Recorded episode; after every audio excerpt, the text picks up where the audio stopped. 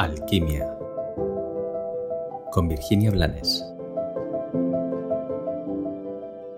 ¿Eres de esos que quiere que cambie su vida? ¿O de esos que de verdad desearía que cambiaran las cosas? Bueno, ¿es posible? Sí, sí es posible. Pero antes de que la alquimia pueda manifestarse en ti, hay que ser consciente de que el único cambio realmente factible es el que se puede producir en nuestro interior. Las cosas y las personas externas a nosotros no van a cambiar mientras nosotros estemos apegados al resultado. Eh, no está en nuestra mano poder cambiar a otro, por mucho que estemos convencidos de lo felices que serían actuando, pensando o sintiendo de otra forma. Esto solamente es un entretenimiento del ego para mantenernos distraídos de lo realmente trascendental que somos nosotros. No hay terreno más mágico que transformar que nuestro campo de cultivo interior. Pero para poder transformar y manifestar la alquimia en nosotros, antes tenemos que conocernos. Antes tenemos que retirar la mirada del espejo y darnos cuenta de que cuando le decimos a ese espejo, oye, hoy estás sucio, oye, has envejecido, oye, peínate, no hay nadie que pueda responder más allá de nosotros mismos.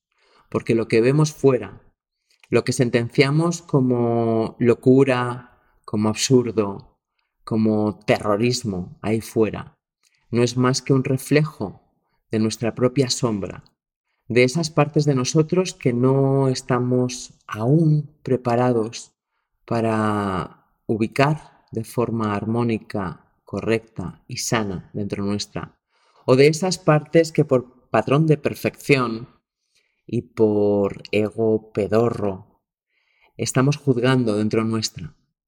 Por eso, mientras estamos atrapados en ese nivel de inconsciencia, nos entretenemos, nos distraemos y nos confundimos, intentando que haya una transformación fuera y más allá de eso, una garantía de que si tenemos paciencia y somos constantes e insistentes esa transformación externa en las circunstancias o en las personas va a ser una realidad. Mientras tanto, nos olvidamos de nuestra esencia y para cuando algunos se quieren dar cuenta, esa esencia está demasiado desconectada, demasiado aturullada por las voces mentales, por los deseos egoicos, por los objetivos que nos van a lograr una vida feliz, aunque sea vacía de nosotros.